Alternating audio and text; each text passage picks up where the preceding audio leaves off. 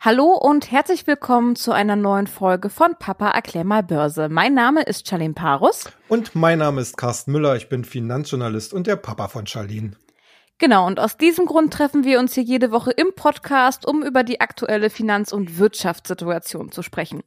Übrigens, wenn ihr auch unter der Woche Finanz- und Börsennews von uns lesen möchtet, dann geht doch mal auf die Internetseite börse-global.de, Börse mit OE. Sell in May and go away, but don't forget to come back in September. So lautet eine Börsenweisheit. Doch was ist dran am Sprichwort? Ja, also wie es bei den meisten Weisheiten, auch vor allen Dingen an der Börse, so ist, ist in ihnen natürlich schon ein äh, Quäntchen Wahrheit. Es wird halt relativ griffig ähm, bezeichnet.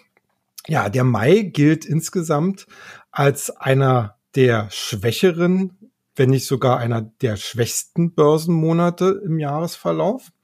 Äh, das hat auch äh, historische Gründe. Also wenn man die entsprechenden ähm, ja, Bilanzen sich der letzten 20, 30, 40 Jahre anguckt, dann haben wir hier diese ganz klassische Struktur, dass es eigentlich oftmals auch so eine selbsterfüllende Prophezeiung gab, dass die Leute eben äh, im Mai ihre Aktien lieber verkauften. Also im Durchschnitt, und das gilt halt zum Beispiel für den großen Index S&P 500 in Amerika, wie auch hier in Deutschland für den DAX, mhm. hat der Mai im Durchschnitt entweder auf der Stelle getreten oder ein durchschnittliches Minus zwischen, äh, je nach Rechnung und Laufzeiten zwischen äh, 0,2 bis minus zwei Prozent äh, erwirtschaftet, um das mal so zu sagen.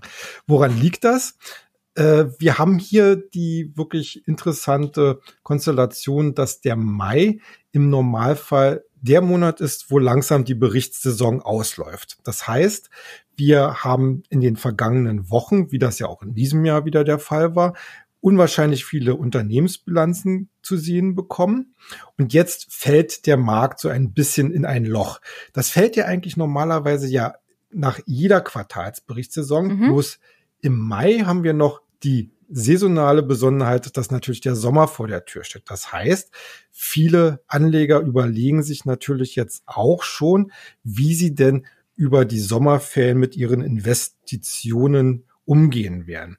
Und gerade institutionelle Anleger beziehungsweise auch äh, größere private Anleger denken natürlich darüber nach, jetzt an dieser Stelle Gewinne mitzunehmen, weil im historischen Durchschnitt auch wieder der Frühling regelmäßig relativ gut verläuft mhm. und sich sozusagen so ein bisschen an die Seitenlinie zu bewegen und äh, den Sommer über halt sich keinem Stress an der Börse auszusetzen. Das Jetzt treffen ja aber so zwei Sachen aufeinander. Corona, Berichtssaison und Mai. Ja. Ist das jetzt besonders schlimm? Äh, na, also äh, es ist zumindest sehr herausfordernd.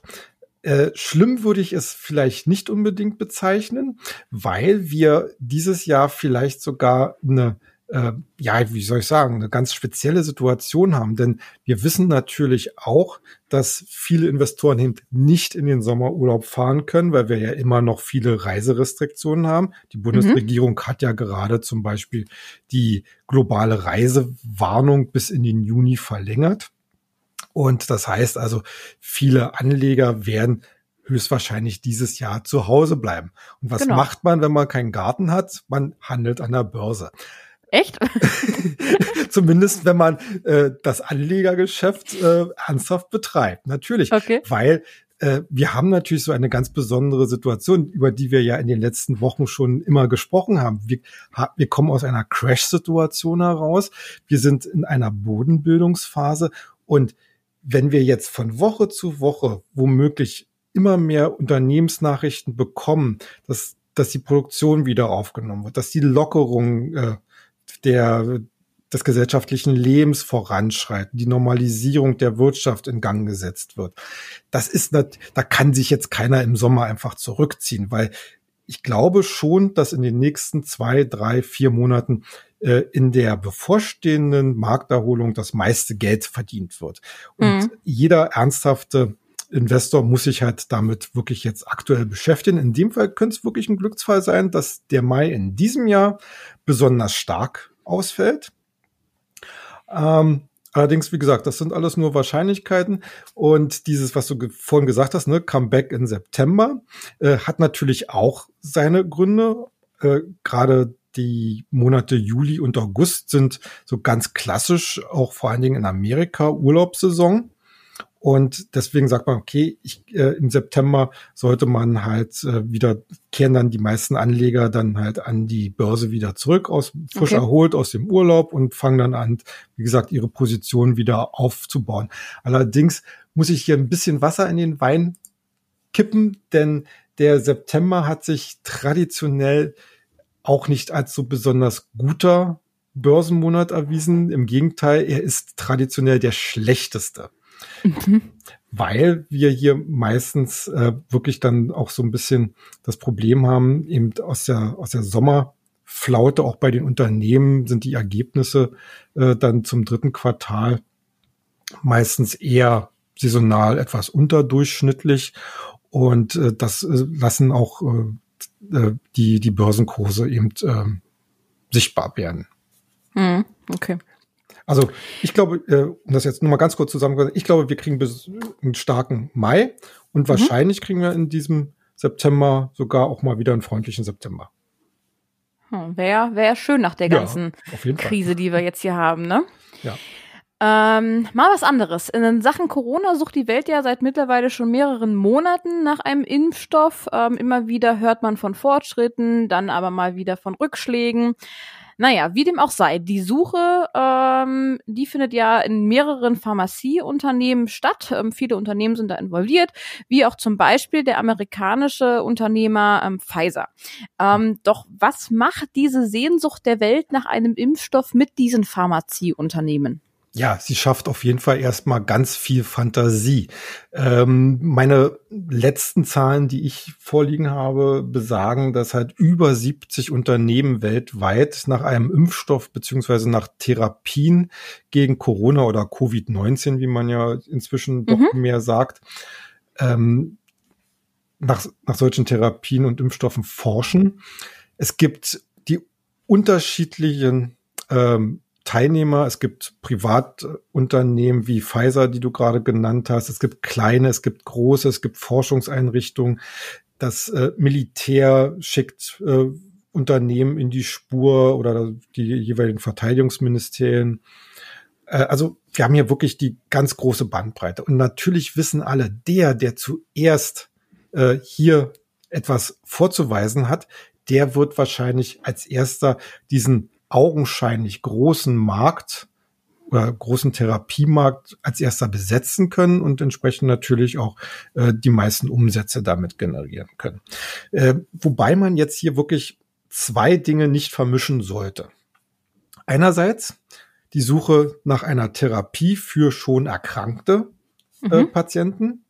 Da hat jetzt gerade letzte Woche der amerikanische Biotech-Konzern Gilead Science mitgeteilt, dass er für sein Medikament, jetzt muss ich mal kurz nachgucken, weil das ist so unaussprechlich, Remdesivir.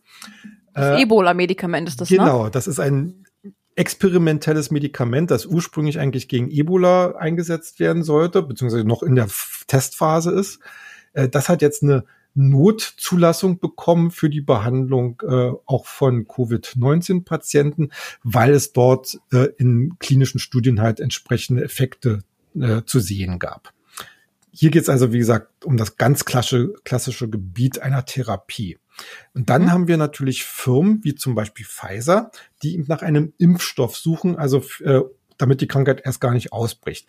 Pfizer selbst hat sich hier ein äh, Partner mit an die Seite geholt, nämlich die deutsche Biontech. Eigentlich ein Krebsspezialist, ein, äh, ein relativ kleines Unternehmen, äh, Forschungsunternehmen, das sich okay. hauptsächlich auf, auf Krebserkrankungen spezialisiert hat. Aber äh, hier gemeinsam hat man einen Wirkstoff inzwischen in die Spur geschickt, der heißt BNT 162 und das wirklich äh, absolut Interessante daran ist, von vorklinischen Studien bis zu der ersten klinischen Testphase eins bis zwei hat man nur nicht oder nicht mal vier Monate gebraucht. Äh, mhm. Jetzt das ist ja äh, schnell für einen Impfstoff, ne? Aber aber sowas von. Äh, jetzt jetzt äh, ähm, heu, genau, heute äh, hat BioNTech hat gemeldet, dass man in Amerika äh, den ersten Patienten oder beziehungsweise den ersten Probanden halt die entsprechenden Impfungen äh, verabreicht hat. Werden die denn eigentlich mutwillig mit Corona infiziert? Nein, um das, das geht ja. Äh, oh, das ist jetzt eine gute Frage. Äh, ich gehe mal, nein, normalerweise ist es ja eigentlich so, dass man äh, äh einen Impfstoff äh, äh, verabreicht, dann, dann entsprechend wahrscheinlich Blut abnimmt, äh, dieses, dieses Blut dann halt im Labor testet äh, mit Coronaviren und guckt, ob das dann hier irgendwelche Antikörper bildet. Ah, okay. Wie gesagt, ich bin jetzt leider kein Biotechnologie-Spezialist, also mein Medizinstudium wartet noch auf mich. ähm, aber dass die jetzt mutwillig mit Corona infiziert werden, das äh, passiert natürlich nicht, sondern es geht halt in erster Linie immer darum, äh, dass da Antikörper äh, ausgebildet werden bei den meisten Impfstoffentwicklungen kann es, also es kommt immer so auf das Setting ein bisschen an. Natürlich kann es auch sein, dass hier mit abgeschwächten Virenstämmen gearbeitet wird, die dann mhm. indiziert werden und dann, wo die Probanden dann halt äh, drauf getestet werden, ob äh, halt sie Antikörper dagegen ausbilden. Auf jeden Fall äh, muss man wirklich schon sagen, also BioNTech äh, und Pfizer, die machen hier richtig Dampf. Wie, wie wichtig ist denn aber jetzt nun dieser konkrete Corona- äh, oder Covid-19-Impfstoff für die Unternehmen? Ich meine, es gibt ja viele, viele Krankheiten auf ja. der Welt, die auch geimpft werden. Das, wie ja, das, das, das ist wirklich die spannende Frage. Ähm, aktuell, wenn man sich mal so die weltweiten Zahlen anguckt an Corona-Erkrankten und an Genesenen und an der Frage, haben diese nun Immunität ausgebildet? Die ja alles, das sind ja alles Fragen, die noch gar nicht beantwortet sind. Ne? Mhm. Also man mhm. weiß ja auch gar nicht, ob es überhaupt ein, ob ein Impfstoff überhaupt Sinn ergibt. Weil wenn es keine Immunisierung gibt, dann braucht man auch keinen Impfstoff. Ja. Äh, man weiß nicht, wie hoch die Dunkelziffer ist äh, von den Leuten, bei denen Corona oder Covid-19 äh, vollkommen ohne Probleme verlaufen ist, ohne dass sie das gemerkt haben oder nur mit ganz leichten Symptomen. Also da sind noch ganz, ganz viele Fragezeichen. Äh, ich fürchte so ein bisschen, dass äh, diese, diese Jagd nach einem Impfstoff äh, jetzt sicherlich noch ähm, die nächsten sechs bis zwölf Monate äh, den Unternehmen ganz grundsätzlich helfen wird. Und es wird dabei, wer es so etwas hat, wird damit auch erstmal Geld verdienen können. Die Frage ist halt wirklich, äh, ob das ein langfristiges Geschäftsmodell ist. Ich glaube eher nicht. Ich denke mal, Corona wird sich in die ganz lange Reihe vieler unterschiedlicher Nischenerkrankungen, auch Viruserkrankungen einreihen. Man wird dann einen Impfstoff haben, der wird im Portfolio sein. Man wird damit ein paar Umsätze machen. Aber eine echte Wachstumsfantasie, glaube ich, wird sich daraus langfristig nicht entwickeln. Was würde denn heute ähm, wurde, glaube ich, im Bundestag diskutiert über eine Impfpflicht? Ähm, ja. Ich glaube, kamen dann aber auch Meldungen, dass das nie äh, ein Thema war, so wirklich. Also war so ein bisschen widersprüchlich, was ich ja. zumindest gehört habe. Würde denn eine mögliche Impfpflicht ähm, auf sowas nochmal besonders wirken oder würde das ähm, die Unternehmen relativ kalt lassen? Naja, es würde natürlich ähm, äh, entsprechende Auswirkungen auch auf das Geschäft haben.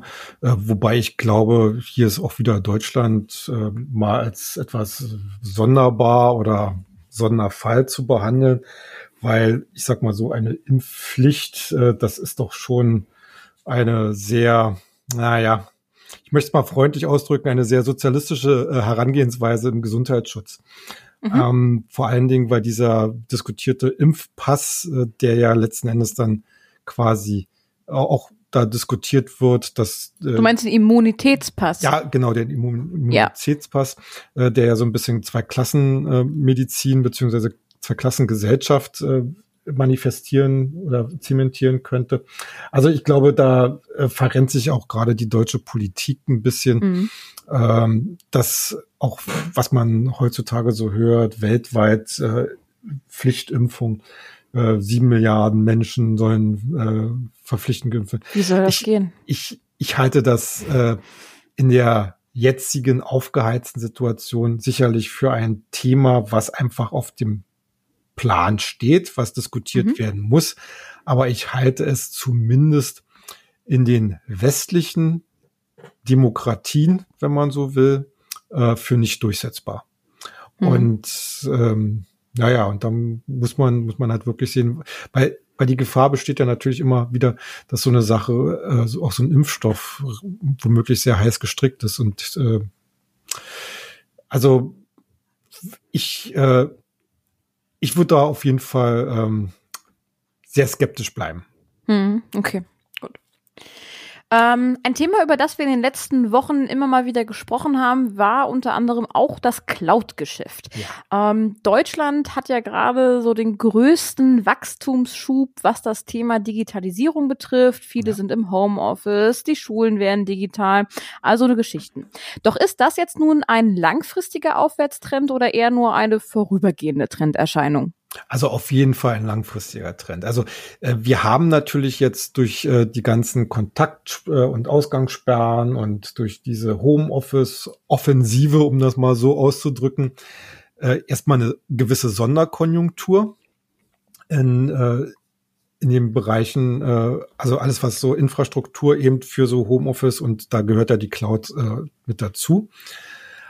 Aber ich glaube schon, dass das äh, nicht nur eine äh, temporäre Angelegenheit ist, sondern dass viele Unternehmen hier auch merken, dass das äh, auch auf der Kostenseite mhm. äh, große Vorteile bringt. Denn wir müssen uns mal vor Augen führen, Cloud heißt ja nicht nur Homeoffice, dass, dass du sozusagen auf einen gemeinsamen Server und auf gemeinsame Programme zugreifst, sondern das sind ja durchaus auch alles Sachen, die man äh, auf Unternehmensebene, also auch wenn alle Leute in der Unternehmenszentrale sitzen und an ihrem Rechner, äh, mhm. äh, heißt das ja noch lange nicht, dass die äh, ihre ganzen Programme einzeln auf ihrem Rechner oder auf dem heimischen oder äh, auf dem Unternehmensserver zu liegen haben müssen, sondern dass natürlich dann auch Cloud-Anwendungen entsprechend äh, dort zum Einsatz kommen. Und je weiter die Entwicklung, auch die technische Entwicklung und die Entwi äh, Möglichkeiten gehen, umso interessanter wird letzten Endes auch die Cloud für Unternehmen. Äh, es gibt eine Umfrage äh, unter ähm, ja, für, für technikverantwortliche äh, Manager in amerikanischen Unternehmen, beziehungsweise auch äh, nicht nur amerikanische Unternehmen, sondern weltweit. Und die die Aussage bei dieser Umfrage war eigentlich relativ klar. Äh, in den nächsten drei bis fünf Jahren, also die Fragestellung war so, welche Technologien glauben Sie werden in den nächsten drei bis fünf Jahren an äh, Wichtigkeit äh, gewinnen, beziehungsweise überhaupt wichtig sein? Und Cloud ist mit 63 Prozent mhm. unangefochtener äh, Anführer dieser okay. Umfrage. Also äh, dicht, äh, dicht dahinter äh, mobile Lösungen mit 61 Prozent und äh, 57 Prozent für Internet der Dinge. Wobei hier beim Letzteren weiß ja auch momentan noch nicht so jeder, äh, in welche Richtung es gehen kann. Alle anderen Themen sind eigentlich weit abgeschlagen. Das sieht eigentlich schon, äh, das zeigt eigentlich schon die Bedeutung äh, dieses Themas. Und die Plattformanbieter, wie zum Beispiel Google oder Microsoft oder Amazon, mhm. äh, für die, äh, und das haben ja auch die jüngsten Quartalzahlen schon gezeigt, wird das Cloud-Geschäft immer wichtiger. Das wird nicht nur vom Umsatz her wichtiger, sondern vor allen Dingen auch von den Ergebnisbeiträgen, also sprich vom Gewinn. Weil hier sind einfach immer höhere Margen äh, zu erreichen, weil die, die Kosten, wenn du halt einmal eine Software entwickelst und dann kannst du sie halt über die Cloud äh, als Abo anbieten, äh, da hast du einfach eine ganz andere ähm, ja, Kostenstruktur, als wenn mhm. du hier jede Software einzeln lizenzieren würdest und richtig ausliefern würdest als CD-ROM oder DVD. Naja, das Ganze ist ja auch viel besser skalierbar, ne? Also genau. Genau, bist du jetzt so ein kleines 30-Mann-Unternehmen oder bist du ein Großkonzern mit 10.000 Mitarbeitern? Ähm, die haben ja da die, diverse ähm, Spezifikationen. Ja. Ähm, die, ja. ja, also wie gesagt, äh, Cloud ist äh, äh, wird, glaube ich, in den nächsten Jahren immer wichtiger werden. Wir stehen hier, glaube ich, mhm. erst am Anfang. Okay.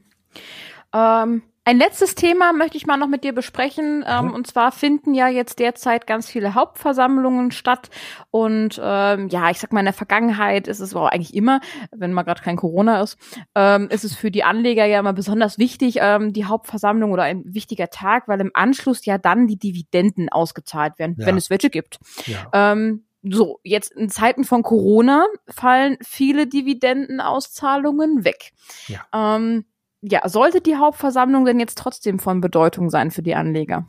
Naja, also ich denke mal, für den Kleinanleger wird es wahrscheinlich meistens eher uninteressant werden. Es sei, also gerade die, vielleicht die informierten Anleger, die schon auch übers Jahr sich immer wieder mit ihrer Aktie beschäftigt haben. Du hast richtig gesagt, viele Firmen haben jetzt ihre Dividenden gestrichen. Äh, viele Firmen machen jetzt auch virtuelle Hauptversammlungen. Viele Firmen streichen die Tagesordnung deutlich zusammen, also besprechen sozusagen auch nur das Wesentlichste. Ähm, in diesem Zusammenhang sollte man diesen Termin durchaus äh, wahrnehmen. Schließlich hat man ja als Aktionär das Recht, wenn mhm. man halt Zeit hat. Aber im Grunde läuft es halt bei vielen Unternehmen darauf hinaus, dass der schon bekannte Geschäftsbericht des Vorjahres nochmal bestätigt wird, dass vielleicht noch das eine oder andere erklärende Wort zu dem in, im Regelfall inzwischen nicht Ausblick auf das laufende Jahr ähm, ja dargestellt wird. Aber insgesamt muss ich wirklich sagen, kümmere ich mich dieses Jahr eigentlich nicht so sehr um die Hauptversammlung. Da ist mir wirklich wichtiger, was läuft jetzt in der Quartalsberichtssaison, weil hier werden jetzt am Ende wirklich, ähm, wie man mal so schön sagt, ne, Butter bei die Fische gegeben.